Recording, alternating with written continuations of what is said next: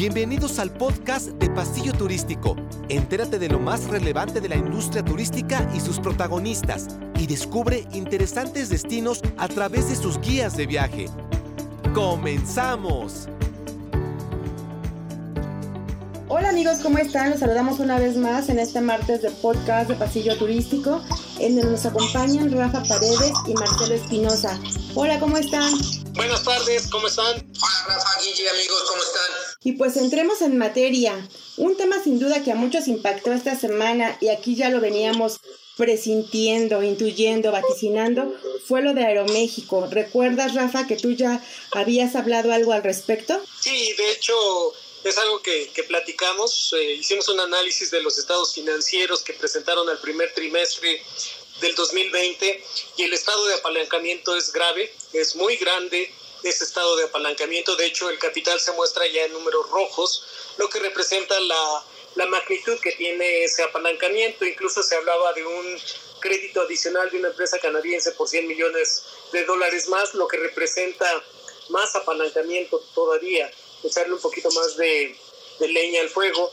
Eh, inteligentemente, porque hay que reconocerlo, la estrategia adecuada es eh, recurrir al capítulo 11 de la ley de quiebras, donde lo único que te permite esta, esta, este capítulo 11 es la reestructuración de los pasivos. Están ganando tiempo, un tiempo que puede ser hasta de 18 meses aproximadamente. Sin embargo, eh, si no llegan a un buen acuerdo, van a pasar al capítulo 7, donde de reestructurar eh, pasivos van a pasar a liquidar activos. Y entonces sí, viene la venta de todos los activos que tengan para poder subsanar empleados, eh, proveedores, eh, los papeles que tienen a mediano y a largo plazo. Ese sería el esquema. Yo vi el plan que presentó Andrés Conesa y que seguramente lo vamos a conocer a detalle ahora que presenten los estados financieros del segundo trimestre y es este, muy bonito en el papel. Vamos a ver si el mercado responde porque va a duplicar sus frecuencias de vuelos, va a aumentar vuelos domésticos, habla de vuelos internacionales. Yo no sé si los turistas internacionales están dispuestos a venir a México conociendo los niveles de inseguridad que hay. Y yo no sé si aquí en México tenemos la capacidad económica para reactivar los negocios en la medida que el tiempo de Aeroméxico lo requiere. Claro. Tú, Marcelo, ¿cómo viste lo de Aeroméxico? Que primero dieron a conocer la alianza y luego ya reconocieron que se habían acogido al capítulo 11. Pues mira, a mí me parece que ya era un paso lógico después de perder el 92% o más del 92% de su ocupación con respecto al año pasado y ver que la, las bolsas, las acciones de Aeroméxico han caído más de un 6%. Era cuestión de tiempo, como bien lo dice Rafa, en cuanto a los estados financieros, el apalancamiento y demás factores eh, pues súmale también a que también tiene un acuerdo o un adeudo por cumplir con el aeropuerto de la Ciudad de México. Entonces todos esos factores eran una cuestión de tiempo. Me parece que hay una solidaridad con respecto a Aeroméxico eh, de todos los actores, asociaciones, en fin, lo cual me parece muy bien por el tema de la unidad. Esperemos realmente que el gobierno pues apoye, no, no, no se pide rescate, se pide apoyo, se pide plazo, se pide un poco de aire para poder salir adelante. Una es la parte de Estados Unidos, otra es la parte de México y en las dos tiene compromisos fuertes, incluso hasta Europa se va a todo el tema por los adeudos que tiene con el banco BBVA Aeroméxico en créditos de, 25, tiene dos créditos, uno de 25 y otro por ahí de entre 8 y 10 millones de, de dólares. Entonces es un panorama complicado para Aeroméxico. Esperemos que salga por el bien nacional y con la unidad de todos aquí en el sector le podamos echar la mano para salir adelante. Claro, ¿y ustedes creen que era necesario llegar hasta ese punto o pudo haber hecho algo el gobierno de tanta petición de apoyos que nunca llegaron? ¿Eso qué opinan ustedes? Yo creo que eh, Aeroméxico, los números que estamos hablando del primer trimestre están reflejando una historia que viene de antes. El apalancamiento no es producto de la pandemia. La pandemia vino a agravar la situación financiera, la estructura financiera que tiene, pero esto ya viene de, tiempo atrás. Eh, el, que el gobierno intervenga para apoyar. Yo nunca he sido partidario de que haya esos apoyos económicos, porque vienen a ser las eh, privatizaciones que eh, en algún tiempo dañaron tanto el país. Creo que el presidente tampoco está de acuerdo en hacer ese tipo de apoyos. Yo, yo, yo más bien eh, me inclino a que hoy lo dijo el señor Agustín Carstens, el, que fue gobernador de Banco de México, un apoyo que da el gobierno en estas épocas no significa necesariamente dar dinero. Esa, esa es una idea equivocada y es, es muy primitiva esa idea. El apoyo que se necesita ahorita es que el gobierno tiene que ser el puente para que haya créditos que fluyan a las empresas y que estas empresas puedan tener esa capacidad de liquidez para enfrentar sus compromisos. Lógicamente, esto se refleja en los estados financieros, pero les da viabilidad financiera. Entonces, yo creo que lo que venía presentando Aeroméxico es un tema de tiempo, que debieron de ajustar en su momento y que la, la pandemia vino a complicar y el gobierno lo que tiene que hacer es pues brindar el apoyo solamente diciendo que, que haya ese, ese, ese, flujo de recursos. No tiene el gobierno que darle dinero a ninguna empresa, tiene que, que estimular que haya créditos para que los empresarios, entre empresarios, empiecen a, a, recomponer su estructura financiera. Claro, pues esperemos que todo se maneje adecuadamente y le vaya muy bien a la aerolínea porque también es pues es la única aerolínea nacional que nos queda de antaño con tradición y lo cual se está reflejando en los apoyos de la industria que hemos visto que al siguiente día luego luego empezaron a sacar todos comunicados y sus notas de apoyo. ¿Tú qué nos puedes decir, Marcelo? Yo creo que eh, sí, efectivamente, el apoyo se malentiende en cuanto a que hay que aportar dinero cuando uno habla de apoyos del gobierno. Yo creo que el gobierno tiene que ser el facilitador. Eh, lo vemos en sus muy diferentes eh, formas, cómo puede apoyar el gobierno a las aerolíneas. Veas el caso de Europa, Estados Unidos y mismo Latinoamérica,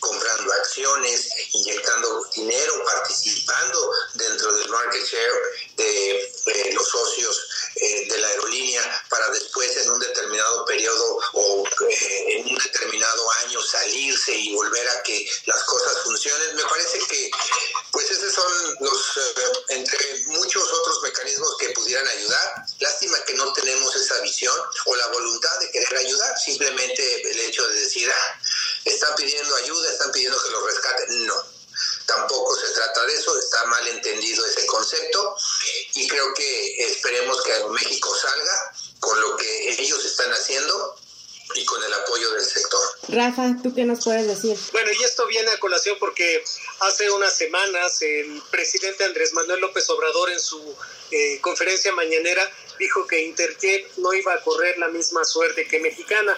Esto es bueno, esto es un, un espaldarazo muy bueno porque no hay dinero de por medio y lo que hubo esta semana que eh, fue una noticia eh, que sonó dentro del ambiente turístico es que Interjet recibió una capitalización para enfrentar sus compromisos, la deuda que trae con el aeropuerto de Chicago, las, las deudas con acreedores.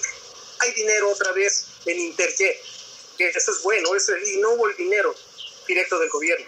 Claro, ese es el segundo tema, que hay, al final Interjet dio la sorpresa porque era una de las peores paradas en, este, en esta crisis por el coronavirus en cuanto a vuelos, frecuencias y demás.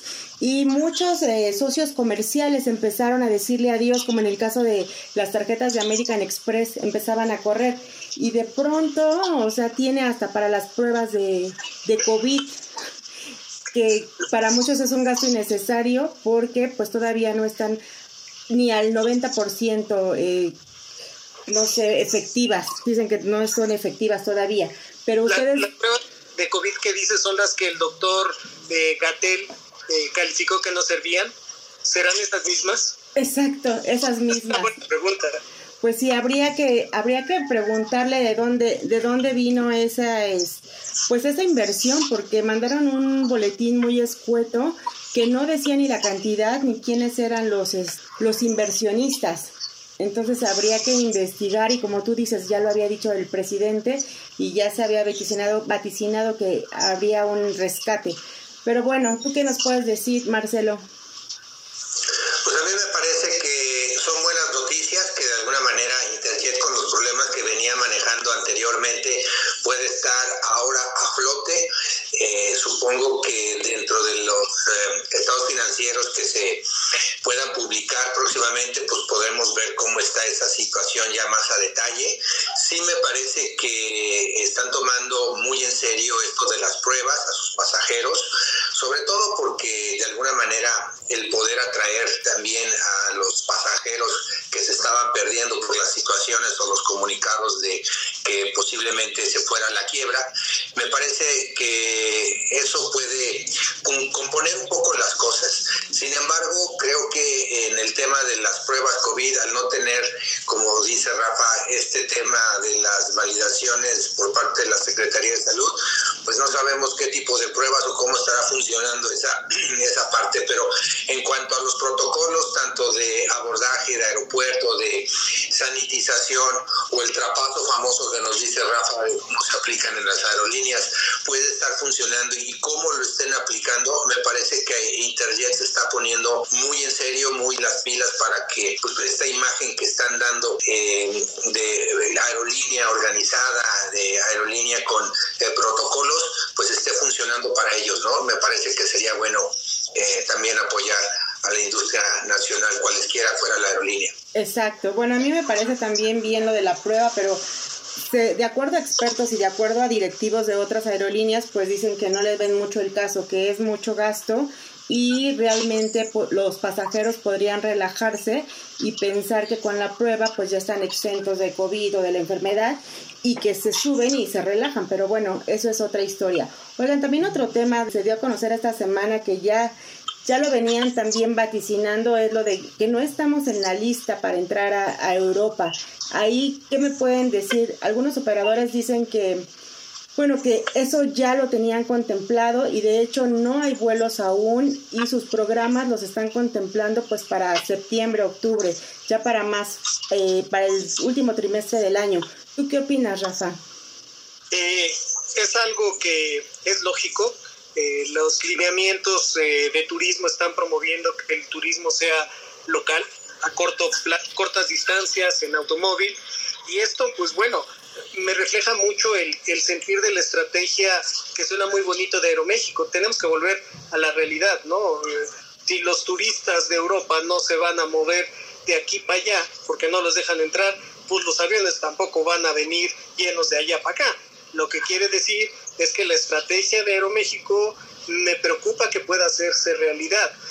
Este tema de, las, de los países, de prohibir la entrada de algunos eh, eh, otros países, México, Estados Unidos, es un tema de recuperación de algo que no se había visto, que es la pandemia. Esperemos a que los tiempos mejoren y seguramente todo volverá a la normalidad, claro, con nuestra visa para entrar a los países europeos que está por ponerse en circulación en breve. Claro, y habrá que ver qué otras qué otras medidas estarán tomando y qué necesitarán los turistas para entrar a esos países, porque muchos ya están pidiendo el pasaporte de salud, están pidiendo varias pruebas, certificados y demás.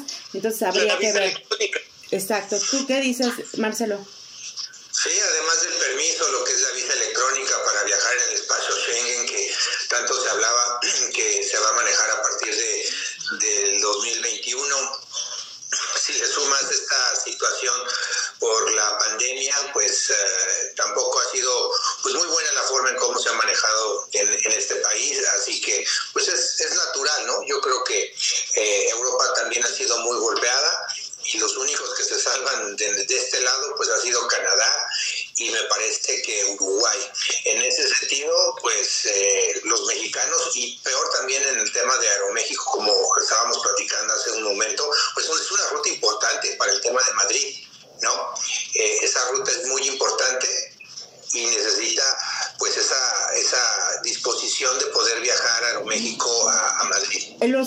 mandaron eh, un boletín de prensa fue la Oficina de Turismo de Francia diciendo que esperaban con los brazos abiertos a los mexicanos y que esto era muy cambiable y que cada 15 días iban a estar dando las últimas actualizaciones. Ojalá que pues no sea nuestro veto tan pronunciado.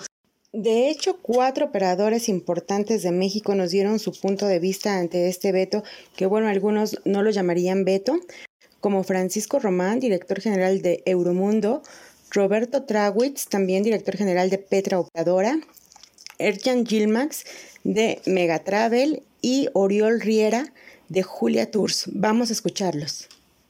Francisco Román, director general de Euromundo. La verdad es que, bueno, yo primero a mí, a mí no me gustaría llamarle eh, veto de los pasajeros mexicanos a Europa. yo soy una persona que me gusta siempre ver las, las cosas positivas y, no, y no hablar de que nos han vetado en absoluto, eh, porque no y también mi opinión no es así. O sea, yo creo que eh, cada país está tomando las decisiones que creen que son convenientes eh, para su país y para sus nacionales, igual que los estados en México están eh, todos eh, haciendo lo que creen que es mejor para su población. Y bueno, lo que ha decidido Europa es empezar a reabrir sus fronteras. Hay que entender que Europa tiene cerradas las fronteras, no es como México que las tiene abiertas y las cierra, sino en estos momentos eh, Europa tiene cerradas las fronteras para todos los pasajeros y eh, de alguna forma va a reabrir eh, poco a poco las fronteras dependiendo y lo va a hacer de forma gradual, al igual que lo está haciendo en México también la apertura de forma gradual con pues, pues a su forma, ¿no? Pues con, los restaurantes al 30%, luego al 60% y tal. Bueno, pues, pues la Comunidad Económica Europea ha decidido reabrir las fronteras al turismo y ha empezado a hacer un, o a con una serie de criterios objetivos ha decidido, eh, bueno, pues cuáles son los primeros países que, entran, ¿no? En este primer grupo de países no entra México. Eh, yo lo único que deseo es que dentro del siguiente grupo o el otro grupo, cuando sigan reabriendo eh, fronteras o sigan permitiendo países, pues de alguna forma, pues permitan a los mexicanos entrar, ¿no? cuando lo prevemos, pues la verdad es muy difícil saberlo, pero probablemente será para el mes de finales de agosto, para septiembre, una cosa así. Eh, bueno, esto, esto, es la realidad. Eh, ¿Nos ha afectado? Pues, pues eh, pues el tener lo, mismo que nos puede afectar no tener una frontera abierta como Australia o como cualquier ciudad. Evidentemente que, que, que, los viajes se limiten pues no es una buena noticia para nosotros los que nos dedicamos al turismo, pero eh, mm, es algo que teníamos previsto desde hace desde que empezó todo esto que la reactivación iba a ser eh, lenta y que iba a empezar de México y Estados Unidos como es en estos momentos eh, que ya podemos viajar a México y Estados Unidos y poco a poco pues se irán incorporando países. Roberto Trawitz también director general de Petra Operadora te voy a platicar, yo realmente todo afecta, obviamente toda decisión, todo cierre de algún país o destino, y hoy hablar del cierre de México hacia Europa, sí afecta. Pero ¿qué está pasando? Tampoco teníamos claro que hoy íbamos a empezar, ¿entiendes? Lo acabas de decir. O sea, no teníamos claro que íbamos a empezar hoy a volar y empezar a manejar muchos números de turistas hacia allá. Yo estoy convencido, y ojo, lo que es hoy, mañana no es. Y lo que no es, mañana sí es.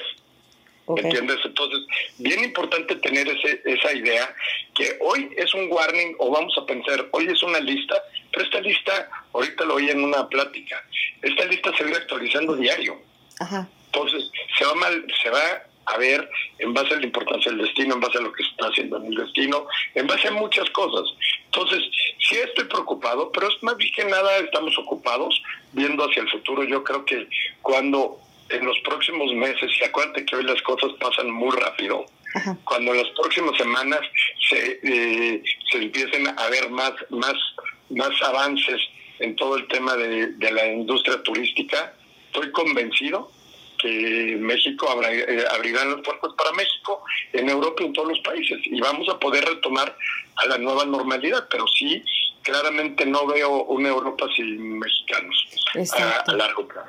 No veo que es una política, es una toma de decisiones de hoy. Y me gustaría que nos vayamos en esa idea. Es hoy cuando están tomando esa decisión y es por hoy. vamos a ver mañana cuáles serían los temas y cómo avanzaría todo esto. Erjan Gilmax de Megatravel. Entonces, eh, lo del veto de, mexicanos en Europa, entonces es algo, es algo provisional, porque ellos tienen una, ¿cómo se llama? Una estándar de que si las, los contagios son menos de tantos por mil, mil personas en el país, te dejan entrar. Okay. Entonces, el día que, y además esto lo van a revisar cada 15 días. Entonces, el, el día que México tenga menos contagiados eh, que esta cantidad a los mexicanos les van a dejar entrar. Entonces, yo no creo que esto tarde Mucho. Eh, más de más de primero de septiembre, algo así. Y tampoco hay una cosa de que si estamos hablando de ligero de vacaciones, yo no creo que los mexicanos vayan a Europa antes del primero de, septiembre, o sea que no hay tanto problema. Ok. Y Oriol Riera de Julia Tours. A ver, ah, nosotros ya lo habíamos contemplado desde el punto de vista de que pues obviamente mm, Europa cuando abra va a abrir con garantías, ¿no? Y a día de hoy Europa incluso internamente aún hay muchos cierres concretos, ¿no? Hasta se hacen confinamientos a lo mejor de edificios enteros o de áreas o de barrios o de poblaciones, ¿no? Entonces, pues pues ante la situación que estamos viviendo en México que hasta el momento se ha vivido cierto descontrol y bajo mi punto de vista considero que, que no se han tomado medidas drásticas o no se pueden tomar medidas drásticas por las características de país que tenemos en México, ¿no? O sea, que hay gente que no se puede permitir ni tenemos ningún tipo, obviamente, de, de, ah, de mecanismo a través del gobierno, ¿no? O cualquier el gobierno tampoco ha ejecutado ningún estímulo para pues que obviamente a todo el mundo se pueda quedar en casa, ¿no? Claro, no ha habido ningún apoyo. Y o sea, ustedes ya lo veían venir Pues no sé, nosotros ya lo veíamos venir, lo de Europa. Ah, yo estaba prácticamente seguro que no íbamos a estar en ese listado y más porque estamos en el pleno floco de la pandemia. O sea, teníamos un promedio de 5.000 contagios. Hoy creo que bajó a 3.000 a 3.000 o a 2.000, pero pues ante esta situación generalizada no solamente en, en México, sino en toda América, pues creo que al final en la lista solamente está Canadá y está Uruguay como países que sí van a poder viajar, ¿no? A lo mejor son países que, que sí se han tomado en serio la situación o han podido tener ciertas herramientas para poderlo hacer y bueno, yo espero que la situación en México pase rápido y en el momento que pues obviamente Europa, uh, esto cambia diario al final, ¿no? Entonces puede ser que la semana que viene Europa ya lo libere. De todos modos, las cotizaciones que estamos teniendo sí se enfocan mucho al último cuatrimestre del año y más bien hasta noviembre, diciembre, incluso enero, eh, enero del 2021, ¿no? Rafa tiene algo que decirnos. Tengo, tengo un rumor, ¿eh? Un rumor eh, de este fin de semana de la industria aeronáutica. El rumor está corriendo por los pasillos turísticos del aeropuerto como lumbre. Parece que se va William Shaw, el director general de Interjet habrá que confirmar esta, esta noticia, pero es un rumor que vienen manejando gente adentro del aeropuerto, gente de la industria aeronáutica en México. Tiene que haber cambios. Habrá que, habrá que investigar por qué no aguantó la presión o si sigue ahí, qué es lo que tiene planes a futuro. De hecho, ha sido muy golpeado este hombre en la dirección de Interjet ha sido muy golpeado siempre por la prensa y bueno, le han como inventado muchas historias, pero bueno. Oye, Guille, además de que, bueno, si se confirma este rumor de que salga William Shaw, pues sería ya la segunda persona, ¿no? También Adán Antonio Solares y Solares ya también dejó el equipo y pues era parte de, del, del mismo equipo de Shaw. Entonces se rumora fuerte y parece ser que se va a dar. Esperemos a que se confirmen los rumores, como dice Rafa, pero bueno, ahí está el tema. Exacto. Oigan, y otra cosa que es importante, que bueno, no vamos a poder viajar ni y tenemos que hacer turismo doméstico, nacional, pero también lo que ha pasado esta semana, la inseguridad, pues va a estar complicado que la gente confíe y se reactive, se reactive el turismo nacional. ¿Tú qué opinas de esto, Rafa? Yo creo que es un tema muy complicado que las autoridades en México tienen que tener mucho cuidado. Y no hablo de la sector solamente, que es promoción, pero que tengo entendido contrató a una de las mejores agencias de Estados Unidos para realizar un análisis de crisis, de cómo manejar esta, esta crisis. Eh, veamos qué resultados da, ¿no? Deben de cobrar miles, miles de, de dólares por una asesoría que quién sabe quién la está pagando, algunos patrocinadores o los impuestos de los mexicanos. Ya lo veremos pronto. Oigan, de hecho, les tenemos que decir, Rafa, que tenemos una entrevista por ahí que eh, los invitamos a que la vean del director de Visit México, donde nos explica algo sobre de eso, de la promoción que están haciendo y de pues los temas de inseguridad, que eso aunque no les compete, pero este pues sí tiene que ver mucho, ¿no? Con que tengamos un México seguro para que puedan llegar más turistas.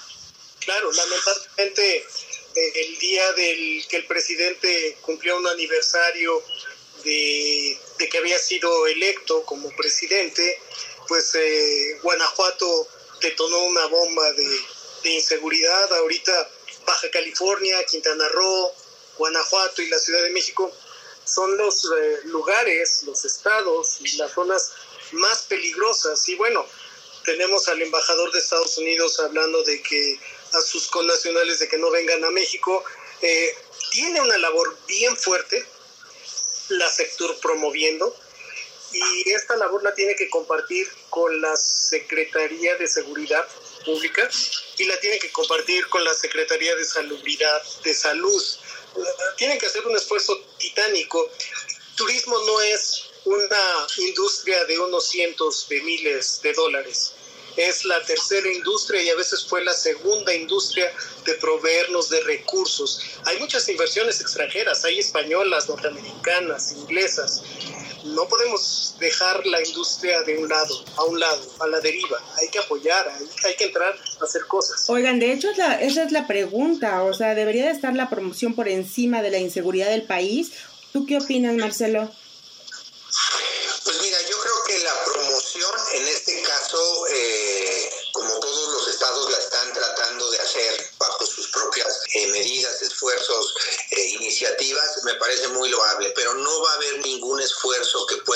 adelante si no se garantiza la seguridad. Me parece que es una demanda, no nada más del sector, sino de toda la sociedad, el que realmente pueda haber una seguridad. En el tema del turismo carretero, del turismo regional que se va a estar dando como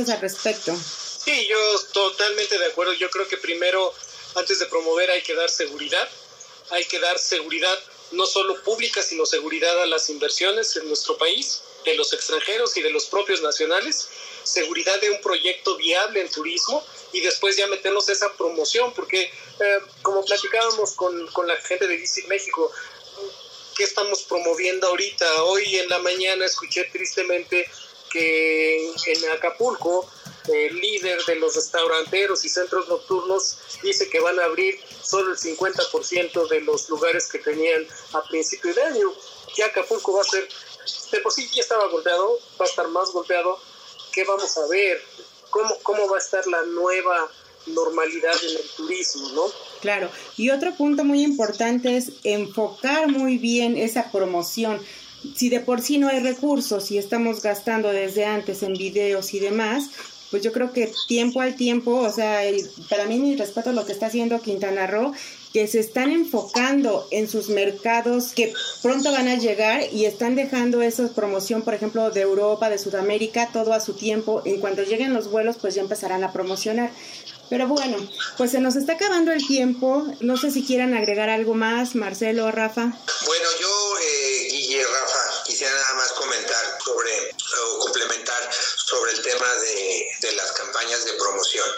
A mí me parece que todas estas campañas se van a iniciar y va a haber pues mucha promoción de los diferentes destinos. Vamos a tener opciones para poder salir, ya sea uno u otro destino. Me parece que sí tiene que haber un trabajo muy intenso por parte de la Secretaría, no nada más con la Secretaría de Salud, sino con la Secretaría de, de Seguridad, para poder brindar y garantizar lo que todavía queda del resto del verano, porque creo que hay alguna parte salvable, dependiendo de los semáforos, que se pudiera dar para que se pudiera empezar a recuperar el turismo. Me parece que si no se dan esas tres condiciones, que es la de sanidad, la que es la parte de seguridad y sobre todo la parte de promoción para que funcione, pues si no hay ninguna de esas tres condiciones, no creo que se pueda rescatar algo de lo que resta del, del verano y te digo para los demás meses que siguen. Exacto. ¿Tú, Rafa? Las garantías, las garantías de seguridad que nos dé las autoridades son básicas. Y en ese tema de promoción yo creo que quienes van a ser los, los héroes otra vez, porque fueron los héroes cuando empezó la pandemia, son las agencias de viajes. Las agencias de viajes es un área, un sector eh, que la ha sufrido, que fue el héroe que ayudó a muchos viajeros en el momento en que empezó la pandemia y son los que van a ser los impulsores, los, los verdaderos vendedores, porque si bien es cierto que puede haber videos muy bonitos y espectaculares, quien está frente al cliente y cierra la venta es un agente de viajes. Y el agente de viajes para mí tiene todo mi respeto y es, son los héroes en esta, en esta película. Claro, lo que decíamos, oye, y hablando de los agentes de viajes que son nuestros principales escuchas, les queremos mandar una felicitación porque este 7 de julio es el día del agente de viajes. Entonces desde aquí les mandamos una felicitación y muchas gracias por hacer sueños de esos viajes. Bueno, pues se nos ha terminado el tiempo. Nos escuchamos la próxima semana en este subpodcast de Pasillo Turístico. Gracias. Adiós. Hasta luego.